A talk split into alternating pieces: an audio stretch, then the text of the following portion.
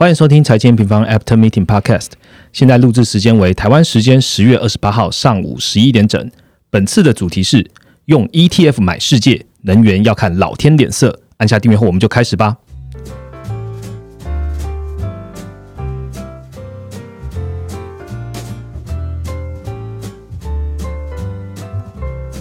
Hello，大家好，我是财经平方的 Roger。今天的 podcast 也算是比较特别的一集，然后呃，原因也是因为财经平方最新推出了 ETF 的课程，ETF 全球投资教战守则。呃，不知道听众朋友已经预购了吗？那讲到 ETF 上面，其实大家都在讲啊，嗯，那 M 平方从总金的角度来出发的话。会有什么不一样呢？另外一个主题是八十美元一桶的油价，还有涨破天气的天然气基本面。现在我们要来最关注的点是哪一个点呢？这两个议题啊，其实都跟我们的末日研究员 Jason 有关哦。所以今天就好好请来 Jason 跟我们聊天吧。Hello，大家好，好久不见，Jason，很久没有上 Podcast 节目了。最近在忙什么啊？最近都在忙 ETF 的课程准备啊，然后还有一些呃原物料的研究嘛。嗯，其实 Jason 是这一次是第一次当我们的呃课程的讲师哦。你对？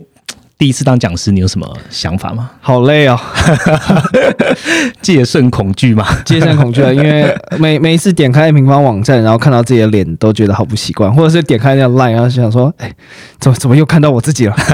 哎，代表我们广告打的其实是够够准确的哈。对，那大家可以期待一下，因为其实 Jason 做的内容其实蛮认真的，包含了 ETF 专区啊，甚至现在 ETF 课程，到我们录 Podcast 的之前，他都还在处理课程的内容。那也可以请用。用户朋友继续期待我们这次很完整、很完整的 ETF 的全球交战守则。好，进入今天主题讨论之前呢，先请 Jason 跟我们分享一下本周行情吧。好，那先从股市开始。好，美股部分，本周是科技股的财报周。那根据 FactSet 的数据啊，目前大概三成的标普五百指数成分公司公布了财报，那有八成公司的营收跟获利都是优于预期，像是科技巨头，呃，脸书、Google、微软财报数据都是优于预期的。那另外一个方面啊，本周最重要的一个消息就是美国租车公司 Hertz，他们宣布要订购十万辆特斯拉电电动车。对我现在这个消息大家都听到了。那那个是这个是史上最大的订单，也带动特斯拉的股价在周一的时候就突破了一千块，那市值超过一兆美元。道琼工业指数跟标普五百指数分别在周二的时候都创下历史新高。嗯。台股部分，那加权指数持续是在万七的部分徘徊，主要是这一周呃，短线是有 IC 设计、ABF 窄板、电动车、元宇宙这些概念股表现比较亮眼，像是晶片设计大厂联发科前几天召开法说会，营收跟获利都是呃创新高，除此之外，毛利率也是创下二零一五年 Q1 以来的最高，并且预估全年营收成长五十二趴，是持续调整今年猜测，是近期科技呃电子全指股里面比较重要的一个部分。另一个方面啊。呃，Facebook、Nvidia 持续在力推元宇宙加持下，相关 VR 概念股，像是 V 呃宏达电也出现一个飙涨的行情。债市汇市部分呢，美债殖利率在先前触及年内高档一点七趴之后出现回落，那美元也在九十三点五到九十三点九这个高档区间徘徊。那市场目前主要是等待十一月二号跟三号的 FOMC 会议，重点关注联总会接下来对于缩减购债的框架，还有对于明后年调整利率的一些指引。另一方面，英国央行 BOE 的行长贝利在先前就已经表示，必须要采取行动来遏制通膨。鹰派言论使得就是市场目前认为 BOE 在十一月初高几率是会上调利率，这有可能是已开发国家里面升息第一枪，带动英镑近期有出现一波行情。加拿大央行在十月二十七号也是举行利率决策会议，那宣布十一月就会结束 QE，接下来会开始再投资的阶段，也就是把原先债券到期之后续作，维持目前资产负债表的规规模。那除此之外，呃，也可以关注到加拿大央行把升息的前瞻指引从明年的年底，那提前到明年的年中，就暗示提前升息的可能。再来看到原物料部分，那持续关注能源价格，目前是一个居高不下的情形。十月二十五号以来，天然气期货价格飙升超过十帕，那逼近每百万英热单位六美元的年内高档。那主要的原因是美国的国家海洋暨大气总署 NOAA 预测，就是十一月初美国的大部分地区气温都将低于历史平均，那提振美国的取暖需求，这也带动原油的部分。那西德州原油 WTI 在二零从二零一四年以来首次触及每桶八十五美元，但呃之后就开始回落。Q 四以来。虽然是跟天然气价格一起共振上扬，不过市场开始关注伊朗跟欧盟核协议在这个月底要再度举行。那除此之外，EIA 美国能源资讯署也公布上周的原油库存是出现堆积的一个情形。特别关注中国原物料市场的部分，近期中国的发改委表示要出手整顿市场，尤其是要对呃煤炭价格实施干预，打击囤货、哄抬这些行为，那造成动力煤、焦煤、焦炭。啊，从十月中以来，分别下跌了十五到三十五帕不等啊。除了焦煤市场的部分呢，呃，因为先前电力紧缺支撑铝价，但是在这个煤炭价格舒缓之后，铝价也从高点回档十五帕，这是基本金属比较重呃重大波动的一个部分。除此之外，主要金属部分里面，我们特别关注的是铜跟金银的部分。那上周 LME 铜库存是出现一度出现这个供应非常紧张的一个疑虑，那期现货价差。也一度是有来到一千美元，是二十七年以来最高了。那 LME 的铜价短暂是突破了每吨一万美元，但是后来 LME 金属交易所就实施现货溢价限制跟延期交割后，铜价目前是出现回落的一个情形。那贵金属部分的话，只是特别关注到 Q4 以来，黄金跟白银价格是持续从年内的低档反弹。那目前两者就是分别在来到呃每盎司一千八百。跟二十四美元左右的水准，不过在联总会即将宣布 taper，就是缩减购债预期之下，贵金属我们认为说上档仍然还是有一定的限制。嗯，谢谢 Jason 的分享。Jason 刚刚讲到的两个点，第一个就是天然气跟原油的部分啊，等一下我们也会有一个呃有一个主题，然后来跟 Jason 好好来请教一下。第一个部分讲到的科技巨头呢，我们其实在下一个礼拜也会有我们的研究员 Mark，然后出具科技巨头这个全部财报周结束之后，我们对于科技的趋势的四大趋势的看法，所以欢迎各位听众朋友可以持续期待我们下个礼拜的快报更新，或者是在 Pocket 上面我们会跟大家做一个 update 哦。那今天的内容我们会分成两个部分哦。第一个部分我们来好好聊一下 M 平方的 ETF 到底可以带给你什么样不一样的知识内容。第二个呢，也来请 Jason 来跟大家好好的提醒一下，反声音现象再起了，原油跟天然气的供需行情怎么看？最后呢，还是会回答一些用户的问题哦。那我们就开始主题吧。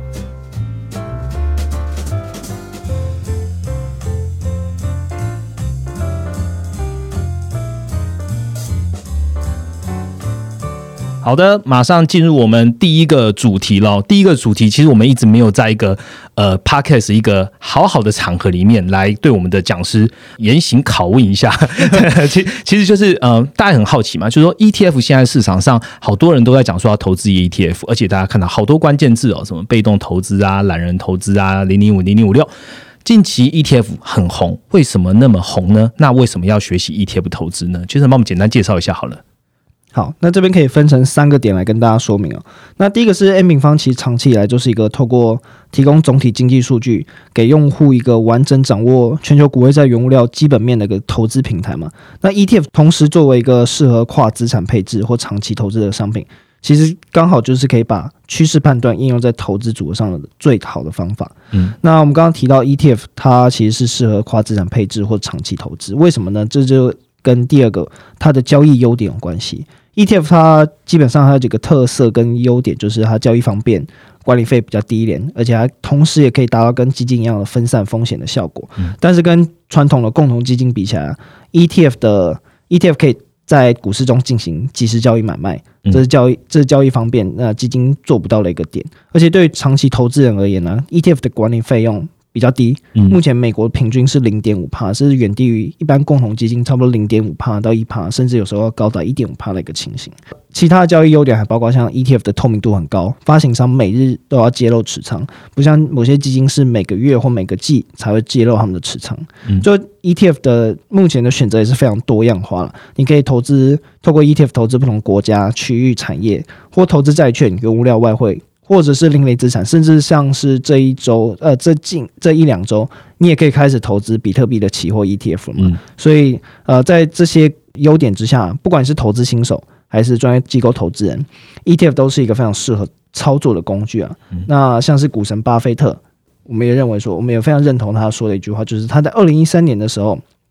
就给布克下了一个股东信，提到他指明就是受托人遗嘱受托人未来要把九十趴的资金投资在低成本的标普五百指数型基金，啊，剩下十趴的投资在短债、短期政府债券，所以也是凸显出呃指数投资或是 ETF 的一个重要性嘛嗯，那这样听起来，其实 ETF，我我相信就是你刚刚讲的内容，就是大部分的用户现在有投资 ETF，可能都认知到 ETF 这些优点。那最重要的反而是说，诶，那为什么 N 平方选择做 ETF 这样可课程呢？刚刚 Jason 其实讲到嘛，我们看了全球股会在原物料 ETF 就是最好的投资组合。那其实我们在很早的时候啊，就开始思考，就是总金跟投资商品如何做出一站式的深度结合。所以，真就是你到 N 平方来，你看完趋势，你就可以选择你自己的 ETF。了解 ETF 之后，你就可以直接去外面去做投资下单这样的动作。嗯，从 ETF 的特性来看，就刚好这样子的工具跟。这一次的教学就可以把 A 平方脑袋中所想象的最后这一里路把它补齐了。我们从八月吧，就是那时候其实就请呃创办人 Rachel 来跟大家来呃分享一下。我们从八月建立了美国发行的 ETF 嘛，那九月把台湾的两百多档都建入，总共来说现在已经有两千多档 ETF 在我们 A 平方的网网站上了。但是把工具建进来了之后，他们要怎么用？所以我们就也在思考说，那我们还是要有一堂课程，好好的教用户说。你要怎么来投资 ETF？怎么把 M 平方交的趋势纳入 ETF 的投资组合当中？好，这样还没完。十一月的时候，呃，听众朋友有福了，用户们将会看到新的 ETF 的比较器，它也是一个工具来着。那你可以比较不同你自己心里所喜欢的 ETF，它在规模上啊，在报酬上啊，或在风险上有什么样的差异？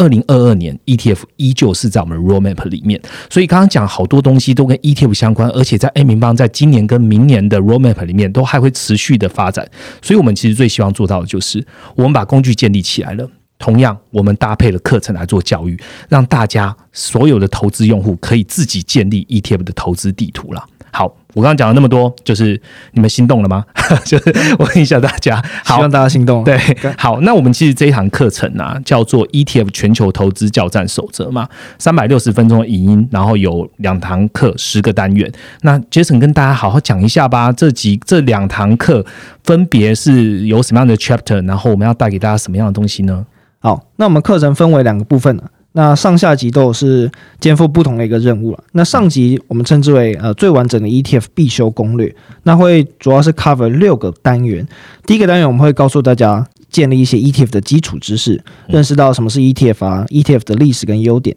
跟共同基金的差异，还有比较 ETF 的各种交易平台。那这个单元我们就会介绍 ETF 最常见的五个资产类别，但也是什么是股票型、债券型、商品型、外汇型，还有另类资产。我看一般的架构，外面的内容好像 ETF 主要都讲股跟债，对吗？因为毕竟我们是研究股汇债原物料了嘛，嗯，所以我们就特别把不同类型的资产类别都纳入在其中。嗯嗯。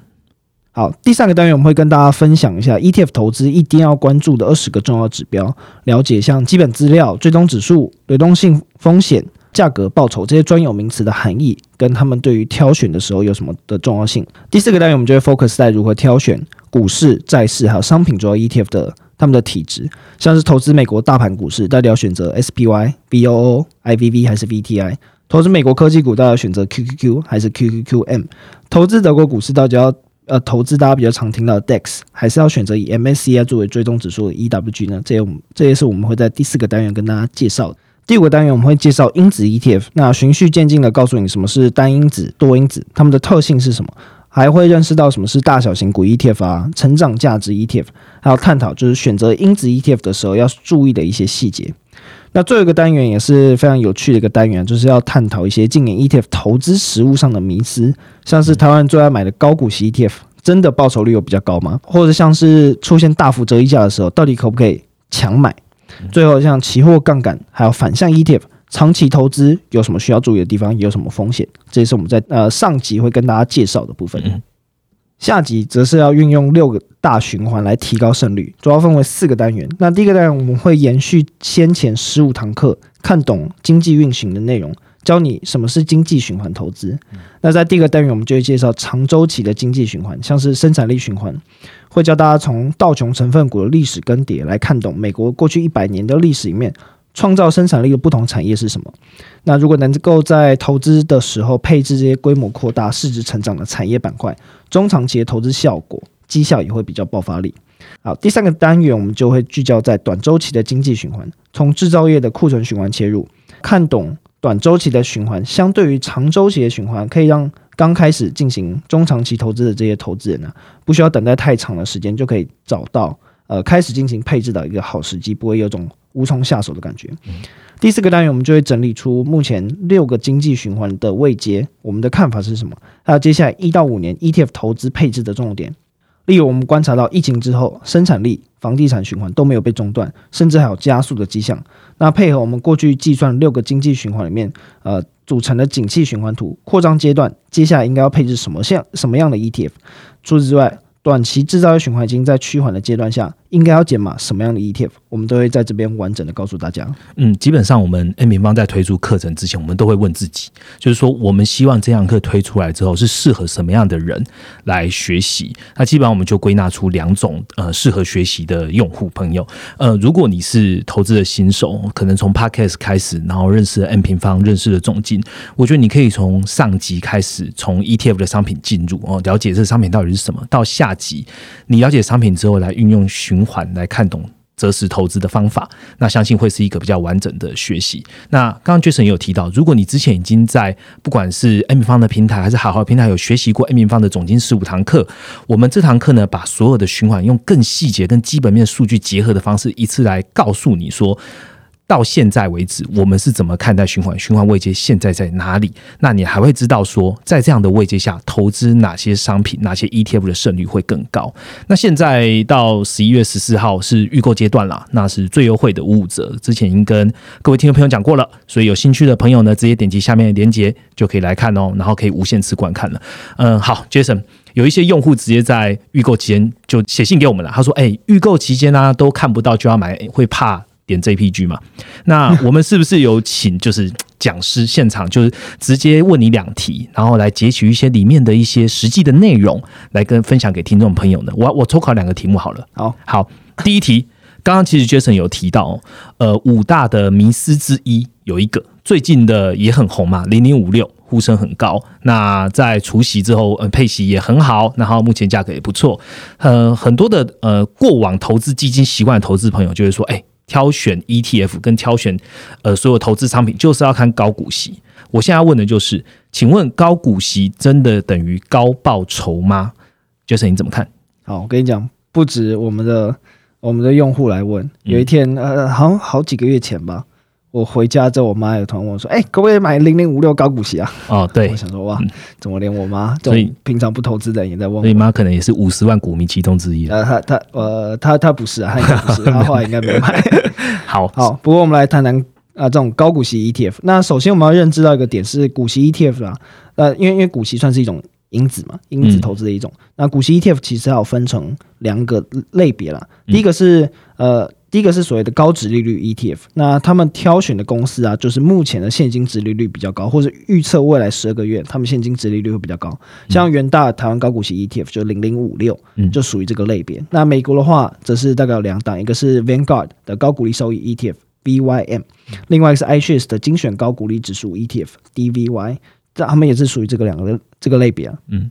那另外种另外一个种类啊，就是挑选出目前呃营运状况良好，那配息金额在过去都是持续成长的一个公司，这种是股息成长 ETF 啊，但它不一定保证就是说这些投资的公司，他们现在的配息值利率都是很高的。那台湾没有这样的商品，美国的话则是有像是 Vanguard 增值股利 ETF VIG 跟 SPDR 标普高股利 ETF SDY。那了解这两个差异之后啊，像是我们从过去的历史数据啊，我们就发现。零零五六的年化配息值利率其实高远高过于零零五零，那零零五六的年化配息值率差不多是五趴左右，过去五年差不多都是五趴以上。那零零五零则是二点六趴。同样的，美国市场的话，VYM 跟 DVY 的年化配息值利率也是有三趴左右，那以同样也是高于 SPY 或 DIA 这种大盘的 ETF。嗯。但如果看到后面啊，比较长期的一些报酬表现，不管是拉长到五年还是十五年，其实高股息 ETF 的报酬率通常都一定是输给大盘股市 ETF 的。举个例子，像零零五六，呃，过去五年的绩效是八十趴，成长八十趴，但零零五零是成长一百三十趴。那美国的话，像 SPY，过去十五年成长三百六十趴，但是像 VYM 跟 DVY，他们只有成长一百七呃两百五十趴跟一百七十趴，所以明显是有差距的。那另外一个方面，我们刚才提到就是鼓励增值的 ETF 嘛。那像是我们刚刚提到 SDY 跟 VIG，他们的年化配息值利率差不多是在呃一点七趴到二点九趴，就是低于三趴左右的一个水准了。的确，配息值利率会比较低一点，但还是高于差不多就是大盘 SPY 这种 ETF。长期报酬的话，还是输给大盘，但是似乎有比高股利。表现更好的一个情形，所以结论来看，单纯就报酬率的结果而言呢，长期还是大盘像 SPY 零零五零这种表现是最好的。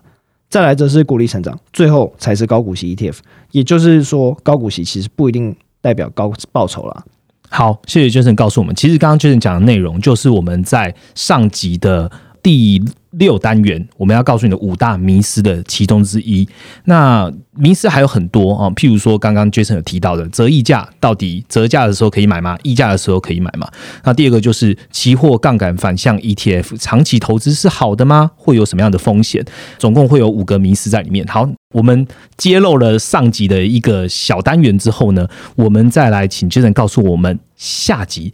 呃，就从第一个单元来问好了，到底什么是经济循环投资？投资人学这个有什么好处呢？好，呃，我想补充一个点，像刚刚 Roger 提到，我们提到这个五大迷思的其中之一，嗯，其实这个我们刚刚揭露的大概只有两到三页 PPT 而已，对，但事实上我们大概做了快要到两百页的 PPT，两百五十页，内容真的非常充实的精华。好，拉回来，什么是呃经济循环投资啊？那一般来说，投资最常见的两种嘛，一个是被动投资，一个是主动投资。那被动投资追求的就是跟大盘一样相同的一个报酬，就是平均长期的报酬。那主动投资啊，通常会按照不同的一些方式来做出研究跟调整。有可能你是技术分析派，有可能你是产业研究，也有可能你是量化。那如果像我们刚刚讲的，呃，主动投资，尤其是产业研究的话，你把时间拉长来看，如果 cover 到两千年到二零零八年。用主动投资的绩效，有可能是会比像是 SPY 就是标普五百大盘这些表现来的更好。那这是主动投资跟被动投资的差别。那我们提到的经济循环投资啊，就是着眼在投资周期比较中长期的用户。那你可以透过经济循环，不同的经济循环可能是生产力循环啊、通膨循环、呃美元、房地产这些循环，来了解他们趋势走势时候，透过每一季或是每半年做一些调整。呃，再平衡。那我们认为说绩效也是能够和主动投资达到差不多的效果。那给一些数字啊，我们按照按平方的六个循环，搭配不同的阶段时期，然后来做资产配置的话，我们就发现，像经济在扩张阶段啊，多布局一些在成熟市场的股市；那如果在衰退衰退段的话，多投资黄金跟公债。从两千年到现在做资产配置的回测的话，就会发现绩效还是远远优于大盘的。嗯那实际的数据啊。像是呃报酬率、胜率，我们其实在先前的呃直播十月二十五的直播，呃，Ryan 都有跟大家详细的介绍，就是表格实际内数实际数据内容，大家都可以去参考一下。嗯，好，谢谢绝尘的介绍哦。呃，如果有兴趣的话，点击下方，我们有把直播的链接放在下面的，那你们可以直接看说，哎，实际的数字到底怎么样啊？会让你更觉得有信赖感吧，然后可以去更想要去了解经济循环投资到底是什么。好，ETF 的课程大概用第一个主题介绍到这边哦。呃，最后也要跟大家讲一下，就是我们还是有预购有一个达标奖励的哦。如果现在已经满五百人预购的话，其实每个学员都可以获得到精美的。精美好像讲的有点老，不管了，反正就精美的电子版课程精华讲义，哦，就是你可以一边看课程一边阅读，加速你的学习，然后为自己的投资负责吧。下一个主题，我们来聊聊能源的近期展望喽。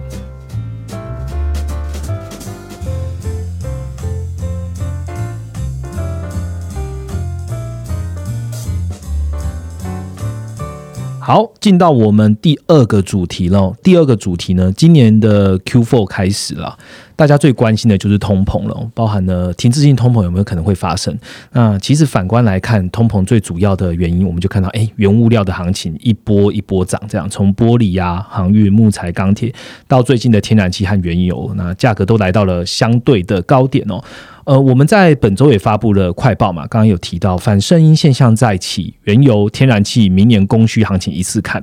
也趁这个机会好好来问一下 Jason 呢，原物料这一波是短？还是长期的问题，何时要开始留意风险呢？Jason，好，那今年以来啊，就是原物料板块是轮番出现一个上冲下洗的戏嘛，就是创高之后就大幅回档，嗯像是年中以来玉米啊、木材、铁矿砂、钯金，然后其实像我们刚刚前面提到中国的焦煤，最近也开始都出现这些大宗商品都出现高档回落快速回落嗯。那其实为什么原物料会有这样的情形？呃，会有这样的一个特性啊？我觉得是因为原物料它其实这个它就是个商品嘛。那美国有一句话叫做 “the cure for high price is high price”，意思就是说要怎么解救高价格嗯，解放就是高价格，因为这是供给需求的问题嘛。就是当价格太高的时候，需求一定会受到影响，所以这是原物料的特性。一旦价格出现飙涨，它没有办法像股市一样长期上涨个十年二十年，这就是原物料的一个特性啊。那不过近近期啊，就是这个呃原物料的上涨行情已经蔓延到就是能源板块，包括天然气、原油价格都已经站上一个高点。像我们刚刚提到油价暌违七年，再度重返这个八十块的一个大关卡。嗯那原油跟天然气中长期的供需展望有什么什么样的改变？风险的时间点会在哪边需要留意？还有市场最关心的就是会不会造成停滞性通膨？那我们这边来呃解读一下。嗯那其实我们这认为说，原油跟天然气中短期一个走势啊，最关键的点就是冬季气候嘛，因为我们是现在目前时间点已经来到呃十一月，通常过去原油它的夏季暑期旺季。通常他们最关注的是汽油部分，嗯对交通旺季嘛。那接下来就是冬季，那取暖重点就是重点。那我们认为说，今年 Q4 跟明年 Q1 高几率发生一个反声音现象的情况下，美国的取暖需求确实是有机会增加，那延续就是能源商品在中短期的一个行情。但是到呃明明年中之后，其实呃能源商品的基本面就会开始有所反转的一个情形。嗯那首先是看到，我们先讲一下天气状况好了。大家一直在讲说反声音现象，那到底对于能源商品有什么影响呢？那目前是根据美国国家海海洋基大系统所 NOAA 的预测啊，今年十二月到明年二月有高达将近九成的几率会发生反声音现象。那反声音现象发生之后会造成什么样的变化呢？通常它会造成全球性的温度跟降雨变化，像是西太平洋、印尼、马来西亚，然后还有菲律宾、澳洲这些地方的降雨会增加。那南美半球、南南美洲的气候会变成干旱。那加拿大、美国西北部则是容易出现湿冷的气候。那在尤其是最后面这个点啊，加拿大跟美国西北部，它就有可能提振美国的能源商品，尤其是天然气作为取暖需求的一个状况。嗯那除此之外，我们从过去三十年的一个历史数据来看呢、每一次出现强反声音强度很高的时候，嗯像是一九九八年、二零零七年、二零一七年，都曾经造成天然气库存快速下滑，那天然气期货价格出现一个飙涨的部分。另外一个数据提供大家参考，就是两千年以来啊，发生过八次的反声音现象。那在这呃这八次的反声音年里面，从每一年的那那那几年的十一月到二月，就是最寒冷的冬天期间，原油跟天然气的平均报酬率是高达十四趴，胜率差不多会提升到七八成以上，是明显优于季节性的平均了。所以，我们认为说，的确反声音现象每一次发生的时候，都对于天然气还有原油这种能源商品或像农产品的价格会造成一定程度的影响。那除此之外，最新 EIA 他们的预测也是，今年美国冬季的气温会比去年还有十年的平均都还要来得低，同样也是有利于能源商品的价格。不过还是要提醒一下，天气这个因素啊，它的变化就是很大，预测的变化很大，嗯就像是你看你看天气预报。下礼拜也不一定。对对连下礼拜都就是不一定会发生，到底会明天会不会下雨？所以天气预报是属于一个几率科学的部分，它有一定的几率跟不确定性。但我们目前来看的状况的话，是蛮有几率发生反声音现象的啦。好，Jason 从天气开始讲起哦，甚至我们从历史来看，发现了三次的呃强反声音的时候，呃，从天然气的库存来看，或者是说从两千年以来，我们看到的天然气跟原油的报酬率，都可以看到一些呃投资的机会。但是投资的机会相对来讲也会伴随着一些风险，所以我就先从一个一个商品来问好，我就先问天然气好了。天然气你现在的看法是什么呢？那什么时候会开始留意这些风险呢？好，所以我们刚刚讲到，像可能反射性现象会造成北美的天气比较寒冷。嗯那天气寒冷的情况下，大家就需要取暖。取暖那嗯美国人他们是怎么取暖？他们基本上室内取暖都是用天然气，嗯然后来燃烧的。在目前的这个气候预估下，EIA 是认为说天然气的库存会在明年的二三月滑落到最低位，因为二三二三月其实就是呃气象认为的冬季嘛，从十月到明年隔年的三月冬通常都是冬季。那 EI 认为说这个库存会滑落到比五年同期均值还要低十二到十三帕以下，这大概是过去呃二零一九年以来年中以来相对来说最低的一个水准。嗯，不过在这之后啊，库存就会开始进行落底回升的一个情形，所以。天然气库存供应最紧张的时间点，大概就是在今年 Q four，顶多到明年 Q one 的中间，所以这个是天然气到时候需要提醒跟留意的一个风险了。嗯，好，那天然气问完，我们来问原油好了。原油呃，在发布这一篇快报，其实也有涵盖就是三大能源机构对原油的一些看法。那请俊仁跟大家分享一下吧。好，那原油这边的话，除了天然气的价格共振上扬之外的一个效果之外，我们特别。提醒两个重点，一个是呃，因为我们刚刚提到，呃，夏天看汽油，那冬天就要看蒸馏油。那蒸馏油为什么是重要呢？因个部分是因为蒸馏油可以用作公路用柴油，它也可以用作就美国东北部在热燃油的一个部分。诶，我们接下来就关注蒸馏油的一个库存走势嘛。那目前全美蒸馏油库存已经消耗到五年均值以下的差不多六趴到七趴左右。那美国东北部像新英格兰地区，然后纽约、宾州、纽泽西这些主要使用自然油作为取暖的呃这个地区啊，也是消耗到五年均值以下的二十到三十八。那带动近期日燃油的裂解价差来到两年的高点。那我们认为说，就是日燃油的裂解价差一旦高的话，呃，炼油厂就有这个炼制。的意愿跟它的利润空间就比较大，嗯，所以他们接下来可能在十一月、十二月的时候，就会开始大量炼制蒸馏油，那消耗上游原油的一个库存，对原油我们认为是一个有有支撑的效果了。这是蒸馏的部分。那第二个部分可以比较重要的是，呃，近期国际能源机构他们的从十月的月报也看到全球原油需求上修的一个趋势，包括像国际能源署 IEA 是先前才表示说，能源危机已经造成就是。发电业者从天然气转向燃油的这个需求啊，那可能是造成原油全球原油需求是上调的一个情形。那他们是分别上调二零二一年跟二零二二年全球每日原油需求上调了大概十七万桶跟二十一万桶一个状况。那另外一个我们也是关注到说，EIA 上调了今年 Q4 全球原油库存消耗的幅度，而且把二零二二年供需反转。就库存转为堆积的这个时点，从 Q one 演推迟到 Q two。我们在先前就是我们 M 平方的 House View 是认为说，今年原油库存啊最强劲的时间，消耗最强劲的时间点就是 Q two 跟 Q 三，经济开始复苏呃解封的时期。那到 Q four 转为中性，那明年在 OPEC 持续呃增产，美国页岩油持续复苏的情况下，明年是供需反转的时间点。但是我们看到就是说，第一个冬季。就冬天的原油需求超过我们原先预期，再加上美国目前原油产量还是呃复苏一个缓慢的情形化，呃中短期之内原油的基本面是有所改善的，也就是所以所以我们看到 Q4 以来能源商品价格，尤其能源跟天然气都是持续在上涨，但是持续拉长一点的话，就我们刚刚提到的能源市场最紧缩的状况还是在今年的冬天，那明年 Q2 Q2 之后，OPEC 持续增产，美国依然有持续修复，那原油。我们认为说，明年供需反转还是很高几率会发生啊。好，谢谢 Jason 的分享哦。呃，我们现在最新的原油啊，或是原物料，甚至是全球的股汇在行情啊，其实都可以在 A 平方即将发布的。十一月的投资月报中，哦，说即将发布，其实大家听到 p a r k e t 的时间点，应该已经收到我们十一月投资月报了。那 Jason 在呃原油还有原物料这边的琢磨，也会都含在我们的月报里面，大家可以一起来看。那你只要是 Pro 的用户呢，你就可以完整看到十一月的投资的趋势，还有各大商品的分析喽。那一样点击下方的链接来一探究竟了。最后呢，我们有一个少少的 Q&A 的时间，因为其实十月二十五号我们做过直播，已经回答了蛮多用户的问题。那用户还是有一些问题是我们来不及回答的。那今天这个场合就请 Jason 来帮我回答两个我们同等出来的用户问题吧。呃，我就先问第一题喽，一样是针对 ETF 啦。他就问我们讲师说：“请问有适合长报的 ETF 类型吗？还有适合做波段的 ETF 又是哪些呢？”Jason，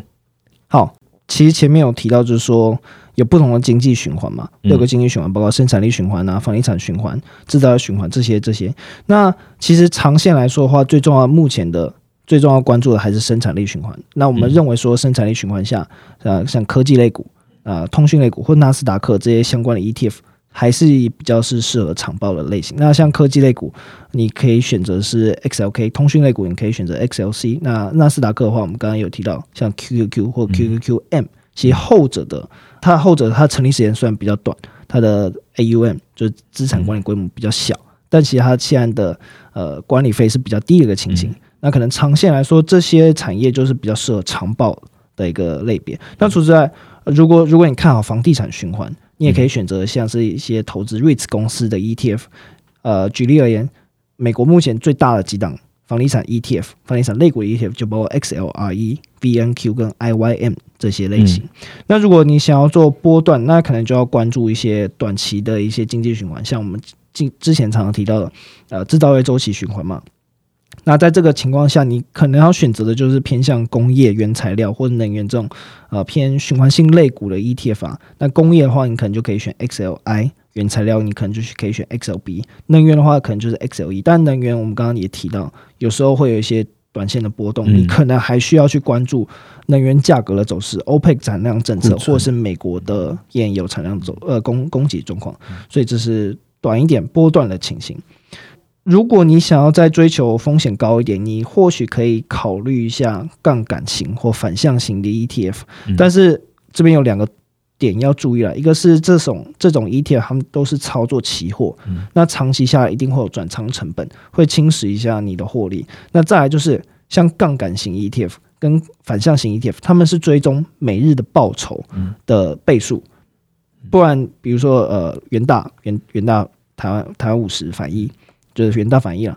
因为零零五零长期下来一定是涨超过一百趴嘛。比如讲我我现在讲不出数字，但十年我相信它已经涨超过一百趴。但元大零零五零反一，它不可能跌超过一百趴，所以它一它是追踪每日报酬的倍数。那长期下来的话，它就会跟你你你想象的那个倍数是不一样的。那相关的一些这种这个期货型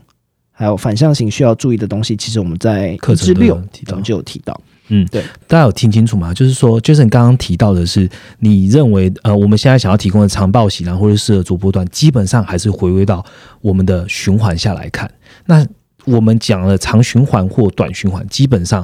你在我们的下集的课程里面都会学到说，哎，那现在这个时间点你怎么判断它是属于什么样的周期跟什么样的位阶？所以反过来说，还是要来学习一下你如何看懂经济循环，那才是比较重要的一个根本的方式了哈。好，第二个问题。呃，最近很夯的两个 ETF 啦，想要问一下讲师。呃，第一个就是 Metaverse ETF，就是元宇宙 ETF，然后还有最近很红的两档哦，一呃比特币的 ETF，请问 Jason 是怎么看？好，那来讲一下这个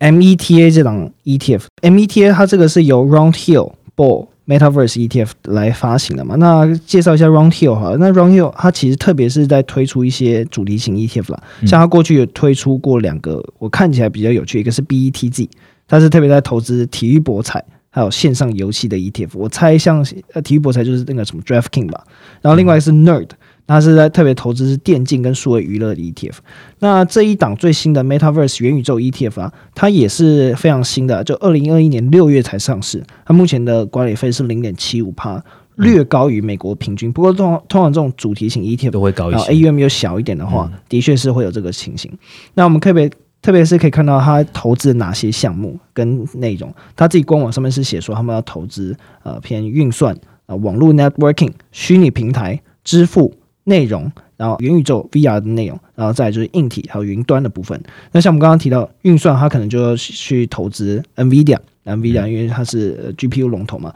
再是 Cloudflare，这些可能就是偏运运算的一些呃一些题材。那在游戏内容的方面，像是它就投资一个蛮有趣的公司，像 Roblox。那在云端的话，它像是有投资 Amazon，那 Facebook 它也有投资，因为 Facebook 是目前是 VR 的 Oculus 的一个龙头嘛。那腾讯，那作为一个中国的最大的游戏的也算是龙头了，它也在它的投资内容里面。那这是 MET 的一些特色。那